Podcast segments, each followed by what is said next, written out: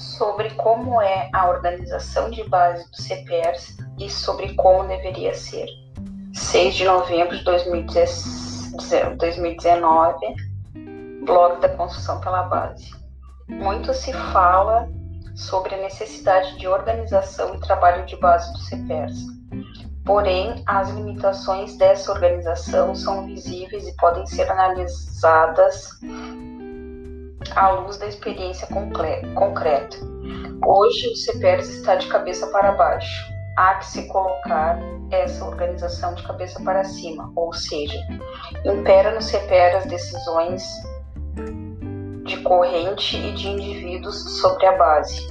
Ser um representante de escola não é zelar pelas decisões da base no CPERS, mas ser o CPERS no chão da escola. Vejamos um exemplo. Durante a Assembleia Regional de um dos núcleos de Porto Alegre, um representante de escola lembrava uma posição de sua base sobre a possível deflagração de uma greve. A escola era favorável à deflagração da greve. Ele, o representante, contrário. Ao perguntar à dirigente do núcleo e aos poucos presentes como deveria proceder em relação a esta contradição, ela respondeu: Vota como tu achar que deve. Eis aí o resumo do funcionamento do CEPERS. A total liberdade dos dirigentes em relação à sua base de representação.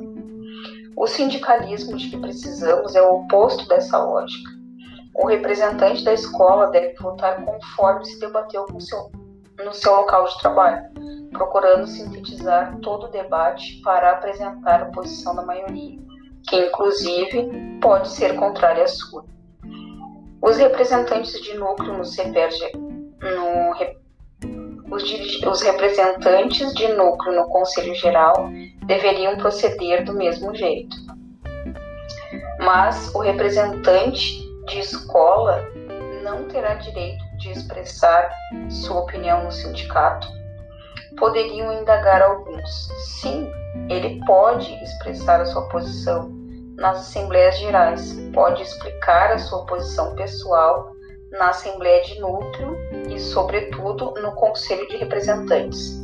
Mas nos conselhos e assembleias regionais, ele deveria votar conforme orientou a base pelo qual foi eleito Caso contrário, tem que ser reeducado de, ou destituído. Essa deveria ser a forma de funcionamento dos representantes de escola. Hoje temos representantes de si mesmos ou de correntes. Desgraçadamente, não lemos nenhuma orientação sobre isso na cartilha dos representantes de escola, publicada pela direção central. Este princípio sagrado da organização de base sem nem sequer é falado.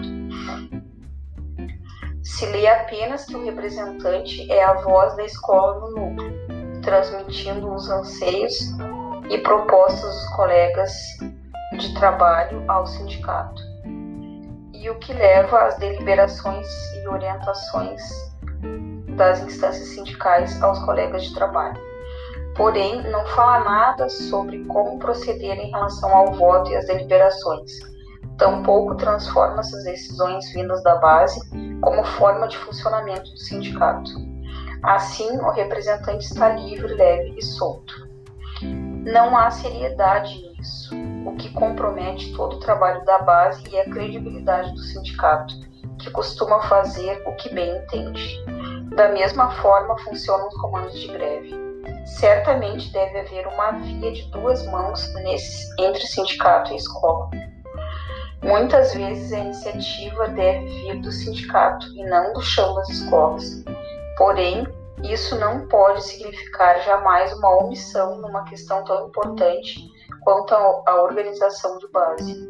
Esse tipo de funcionamento frouxo exime as correntes de procurarem se organizar e debater no chão das escolas, trabalhando para que o voto da base organizada se reflita dentro do CPS funciona ao contrário.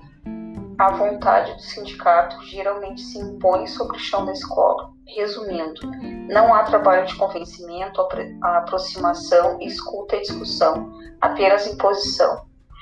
Este tipo novo de organização pela base significa também cobrá-la de suas responsabilidades incentivá-la a buscar autonomia, combatendo a noção paternalista do sindicato fazer por nós. Bem, a bem da verdade, o debate dentro do CPR está viciado. Ninguém escuta ninguém. As discussões são feitas a fórceps pelo poder artificial das maiorias. Só este triste fato demonstra a ausência de um companheirismo e de humanismo freiriano, tão reivindicado em congressos e discursos, mas nunca praticado honestamente. Para Paulo Freire, ensinar exige saber escutar e disponibilidade ao diálogo, sobretudo em relação às minorias. Quão distante estamos dos conceitos de Freire, de Freire na nossa praxis sindical? Inverter a organização de base do CPES contribuiria muito para renovar e reivindicar esta praxis. Por tudo isso, a dirigente errou no episódio citado ela deveria ter dito sem titubear: Tu deves votar como tua escola te indicou. Sabemos que toda mudança é difícil, mas é possível. Nas atuais condições, uma organização de base viva como a uma organização de base viva como a sugerida acima só poderia nascer de uma intervenção consciente do CPES, que precisa estudar seriamente as formas de aplicação e dispor de recursos financeiros para essa mudança, mudança de paradigmas, além de intervir e combater as direções autoritárias que impedem o livre debate sindical. Um sindicalismo voltado para as eleições e o legalismo democrático burguês é avesso a esse tipo de organização de base. Empoderar os locais de trabalho se tornaria um grande incômodo para essa estratégia e, consequentemente, para a democracia burguesa. Talvez seja por isso que a burocracia sindical fuja desse tipo de organização como o diabo da cruz.